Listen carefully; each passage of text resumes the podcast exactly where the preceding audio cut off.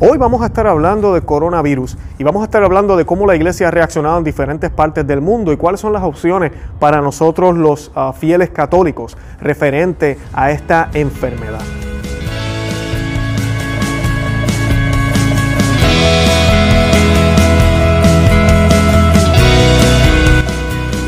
Conoce, Ama, Vive tu Fe. Este es el programa donde compartimos el Evangelio y profundizamos en las bellezas y riquezas de nuestra fe católica.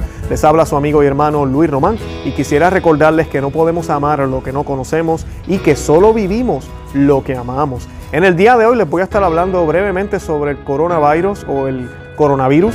Eh, y cómo la iglesia ha reaccionado de esto. Sabemos que pues hay lugares donde pues eh, se han hecho algunas medidas para eh, supuestamente poder prevenir el, contagio de esta enfermedad. En algunos lugares han decidido inclusive suspender las misas públicas, eh, lo cual para mí me parece aberrante. Ahora es cuando más tenemos que ir a la misa y orar por esta crisis, pero pues eso es lo que algunos han decidido. Otros han decidido eh, no dar, seguir dando las misas, pero que la feligresía no esté ahí, que no sean públicas, que se hagan en la televisión o simplemente que los sacerdotes la hagan por su lado. Otros han decidido que sí se van a hacer las misas, pero todo el mundo justo antes de la Sagrada Comunión van a sacar antibacterial. La iglesia se va a llenar de ese olor a Purell y a todo ese olor antibacterial que sale de esos, de esos potes. Nos vamos a estregar las manos bien chévere y entonces vamos a recibir al Señor en la mano. Y es obligado en la mano si lo queremos recibir. Ya no hay la opción de recibirlo en la boca como el Vaticano y los documentos de la iglesia establecen. Así que esa es una de las opciones. Y pues, eh, y la otra, en algunos lugares también han prohibido darse saludo de la paz. Así que tenemos todas esas opciones ahí disponibles y eso es lo que vamos a estar hablando en el día de hoy, si eso es apropiado, si va con la fe que se supone que le tengamos a nuestro Dios, si es lo que la iglesia hizo en antaño, porque todos sabemos que hubieron plagas, hubieron peste. ¿Cómo reaccionaron los papas en el pasado? ¿Qué hicieron los papas en el pasado? De eso es lo que vamos a estar hablando en el día de hoy. Pero antes de comenzar, yo quisiéramos, quisiéramos un Dios te salve María, para encomendarnos a la Santísima Virgen, para que a través de su intercesión el Señor, nuestro Señor Jesucristo, se manifieste a través de las palabras que voy a compartir con ustedes, los documentos que les voy a estar leyendo y además de eso que nuestros oídos, nuestro corazón escuchen la palabra de Él y que así podamos mantenernos fieles a la Sala doctrina y no perder la fe por culpa de una enfermedad o cualquier cosa que esté pasando. Y esta oración la vamos a hacer en el nombre del Padre y del Hijo y del Espíritu Santo. Amén. Dios te salve María, llena eres de gracia, el Señor es contigo, bendita tú eres entre todas las mujeres y bendito es el fruto de tu vientre Jesús. Santa María, Madre de Dios, ruega por nosotros pecadores, ahora y en la hora de nuestra muerte. Amén. Dios te salve María, ruega por nosotros. Santo Tomás de Aquino, ruega por nosotros. San Roque, ruega por nosotros. En el nombre del Padre y del Hijo y del Espíritu Santo. Amén. Bueno, y como les venía diciendo, el coronavirus está haciendo visibles otros males mucho más serios y profundos. La Plaza San Pedro vacía para la audiencia semanal del Papa, santas misas infieles y transmitidas por televisión, obispos que bendicen a los hombres de ciencia, pero tienen cuidado de no rogar al Dios Todopoderoso. Estamos ante una iglesia que es pura fachada, que internamente está muerta en la que sus representantes han adoptado el lenguaje y la lógica del mundo. En varias ciudades del norte de Italia en estos días, los fieles y los sacerdotes que no aceptan someterse a la imposición de no celebrar misas públicas se reúnen para misas clandestinas. Estamos llegando a la situación en que aquellos que quieren seguir siendo católicos y continuar recibiendo la Eucaristía deben de hacerlo en secreto. En Milán, la misa del arzobispo para el comienzo de la cuaresma ambrosiana se transmitirá en vivo por televisión sin la presencia de los fieles y todos los felicitan por la hermosa elección. El metro, los supermercados, los bares y restaurantes están abiertos con normalidad. Y esto sí que es triste. Les estoy leyendo un artículo de Info Vaticana. Y pues es triste esta situación porque vemos el contraste. Eh, los bares, los supermercados, los clubs, todo eso sigue, sigue corriendo, el metro sigue abierto, pero la Iglesia Católica ha decidido suspender las misas, ha decidido que la comunión hay que recibirla solo en la mano. Y entonces, ¿qué sucede? personas fieles y sacerdotes fieles, valientes, que el Señor los bendiga, están haciendo misas clandestinas, escondidas, en las casas, tal vez hasta en la misma parroquia, pero que nadie se entere, a puerta cerrada, para entonces poder continuar. Porque ahora ya mismo, en este tiempo de crisis, cuando más necesitamos oración, deberían estar llenas las iglesias, en estos lugares donde han habido ya muertes y han habido suficientes muertes y enfermos con esta enfermedad, ¿verdad? Deberían estar llenas las iglesias, desbordadas, porque entonces creemos en la presencia y en el poder de nuestro Dios, que Él puede controlar lo que sea, Él, él eh, destruyó la muerte y nosotros debemos tener esa fe de que así va a ser. Pero en vez de la iglesia tratar de llamar a las personas jamás a la oración y hacer sacrificio, en esta época de cuaresma ahora con una razón más por la enfermedad y el virus que tenemos, pues a diferencia no, lo que han decidido es cerrar las iglesias y distanciarse, porque es que no sabemos qué hacer, no tenemos la cura para esa enfermedad. Y no es más, no es la mejor cura, no es Dios, la mejor cura no es nuestro Salvador Jesucristo. Él no fue quien sanó al ciego, hizo caminar al paralítico, resucitó a Lázaro. ¿Acaso no creemos nada de eso que sucedió? ¿O eso era solamente en cierto momento de la historia y ya no puede ser? ¿Acaso el Espíritu Santo no se desbordó en la Iglesia Católica? Y ya en el pasado, en antaño, tenemos historia de santos, de personas que caminaban entre enfermos y curaban enfermos sin, sin contagiarse. ¿Y qué tal si nos contagiamos? Vamos a suponer que nos vamos a contagiar. Todos nos tenemos que morir de algo. Y no estoy diciendo que no tengamos los cuidados necesarios, tenemos que hacer lo necesario. Eh, y se los digo y se los repito aquí 100 veces en este, en este programa. Usted haga lo que tiene que hacer, límpiese bien las manos, eh, tenga higiene en su hogar, eh, vaya al médico si siente algún síntoma extraño, haga todo lo que tenemos que hacer, definitivamente. Pero si con todo y haciendo eso nos, nos contagiamos, ¿no sería mejor morir en gracia? ¿No sería mejor morir en gracia? ¿Verdad? En la guerra, hay tantos ejemplos en la guerra. En la Segunda Guerra Mundial hay fotos, hay fotos, disculpen, hermosas, donde se ven sacerdotes celebrando la, la Santa Misa en un jeep, encima de un carro, del bonete de un carro, lo cual las circunstancias, ¿verdad? requirieron hacerlo así. No es que ahora nos vamos a poner a hacer misas así teniendo hermosos templos, no. Pero las circunstancias requirieron eso. Y los soldados con el rifle en mano, arrodillados, dispuestos a recibir la comunión, a adorar al Señor antes de irse a la batalla o tal vez ser atacados en, los próximos minutos. ¿Por qué? Porque entendían la importancia de poder morir en gracia. Ellos sabían que tenían que pelear, pero cualquier persona no creyente los hubiese mirado y posiblemente les sucedió y les decía, pero ¿qué ustedes están haciendo? Estamos a punto, a la, a la vuelta de la esquina está el enemigo y ustedes se van a poner a rezar. Pues sí, porque yo no sé si me voy a morir y yo quiero morirme en gracia. Y eso mismo es lo que deberíamos estar haciendo ahora nos tocó la enfermedad, pues mira, morimos en gracia justo después de comulgar. Bendito sea Dios por eso, si sucediera de esa forma. Claro, no nos queremos contagiar y como dije, tenemos que hacer todo lo posible por no contagiarnos. Pero ¿cómo es posible que todo sea tan centralizado a lo que hay aquí abajo nada más y que dependamos más de los recursos humanos, que serían antibacteriales, cerrar la iglesia, en vez de tener la fe y elevar más oraciones, celebrar inclusive más misas, hacer bendiciones especiales por este problema, eh, reunir a las personas a, adorar al Santísimo sacramento, por la enfermedad, para que el Señor tenga piedad y misericordia de nosotros y no nos contagiemos de este mal. Pero no, eso no es lo que se está haciendo. Milán, la ciudad de San Carlos, el pastor que luchó indomable contra la plaga, poniéndose totalmente en manos de Dios, está ofreciendo prácticamente misas virtuales. El siguiente paso será reemplazar al celebrante con un holograma. La iglesia en salida ha excluido a los fieles. La iglesia hospital de campaña ha elegido el saneamiento, no la santificación. Nos hemos olvidado de lo más importante, tristemente. En la diócesis de Hong Kong, a pesar de una emergencia muy superior a la italiana, las parroquias y capillas permanecen abiertas y se organizan adoraciones diarias del Santísimo Sacramento para invocar el fin de la plaga. Además, se garantiza la celebración de bodas y funerales. San Gregorio Magno, en, el 590, se enfrentó a la grave epidemia de peste que afectó a Roma, diezmando a la población para implorar la ayuda divina y promovió una solemne procesión de tres días consecutivos en la Basílica de Santa María Maggiore. Y la enfermedad desapareció, como lo anunció el arcángel Miguel, quien en la cima de la mole Adriana se le apareció en el acto de envainar su espada. Si San Gregorio Magno y tantos otros grandes pastores de nuestra historia hubieran razonado como muchos obispos de hoy, las procesiones nunca habrían tenido lugar y la peste, en lugar de detenerse, habría continuado sin ser molestada en su acción devastadora. Hoy, sin embargo, en lugar de reunir a los fieles en las iglesias para rezar a Dios, para que nos salve de la epidemia, tal vez incluso con la adoración del Santísimo Sacramento, hay quienes prefieren huir gritando, sálvate a ti mismo, pero no hay escapatoria para aquellos que olvidan a Dios. En el blog de Aldo María Vali sale un artículo que me parece muy, muy chévere, muy, muy eh, elocuente y la manera en que él lo dice y lo explica es una manera bastante directa, la cual apunta al problema que estamos teniendo con esto de la enfermedad y con lo que está sucediendo en el mundo entero.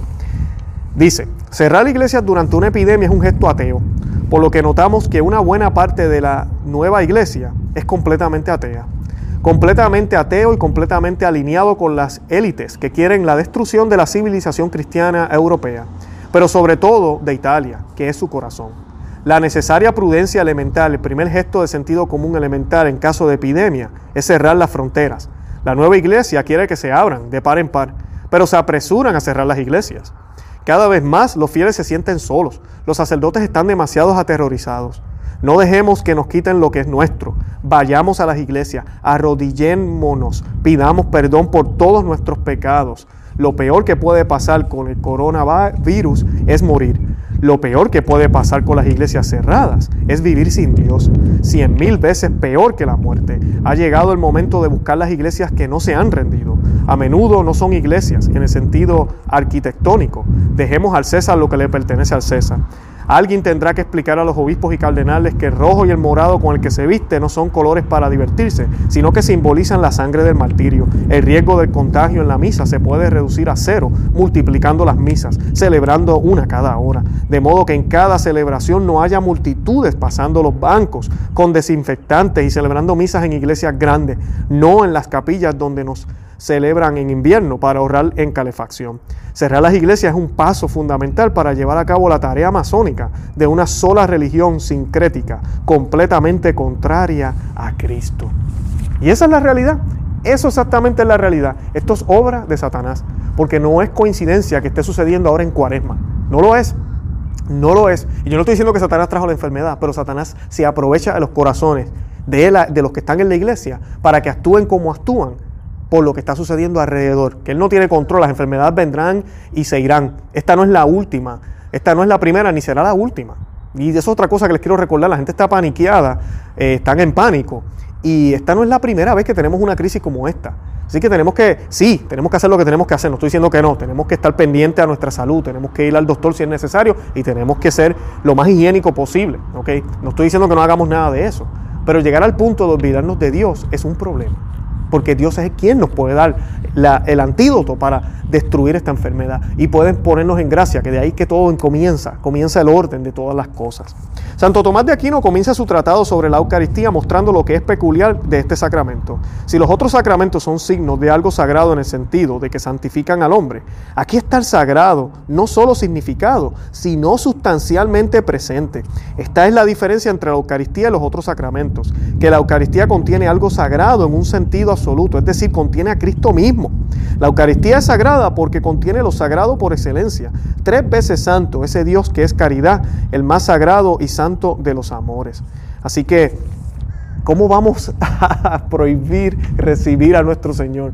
¿Cómo va, en la boca, verdad? ¿Y cómo vamos a no celebrar la misa para que entonces el Señor se siga manifestando de la manera sacramental que más presente puede estar, que es Él mismo en su divinidad, en cuerpo, sangre, en todo, en su ser entero, en ese pedazo de pan, en esa copa de vino, que dejaron de ser pan, dejaron de ser vino para convertirse en el cuerpo y la sangre del Señor. ¿Cómo es posible que estemos pensando que es mejor dejar este problema a los científicos, nosotros cerramos las iglesias, vamos a esperar y que Dios nos coja confesado? Esa es la actitud, esa es la actitud que vamos a tener. Esta es la iglesia militante de ahora. El nombre ya no nos cae, no nos cae. Iglesia militante que no está dispuesta a luchar la batalla con nuestro Señor al frente.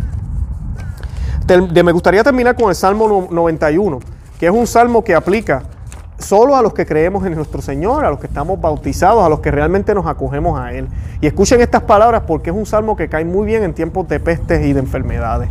Dice, el que habita el abrigo del Altísimo se acoge a la sombra del Todopoderoso. Yo le digo al Señor, tú eres mi refugio, mi fortaleza, el Dios en quien confío. Solo Él puede librarte de las trampas del, cazador y de mortíferas plagas, pues te cubrirá con sus plumas y bajo sus alas hallarás refugio. Su verdad será tu escudo y tu baluarte. No temerás al terror de la noche, ni la flecha que vuela de, día, ni la peste que acecha en las sombras, ni la plaga que destruya en mediodía Podrán caer mil a tu izquierda y diez mil a tu derecha, pero a ti no te afectará. No tendrás más que abrir bien los ojos para ver a los impíos recibir su merecido, ya que has puesto al Señor por tu refugio, al Altísimo por tu protección. Ningún mal habrá de sobrevenirte, ninguna calamidad llegará a tu hogar, porque Él ordenará que sus ángeles te cuiden en todos sus caminos con sus propias manos te levantarán, para que no te tropieces con piedra alguna. Aplastarán al león y a la víbora, hollarás fieras y serpientes. Yo lo liberaré, porque él se acoge a mí, lo protegeré, porque reconoce mi nombre. Él me invocará y yo le responderé. Estaré con él en momentos de angustia,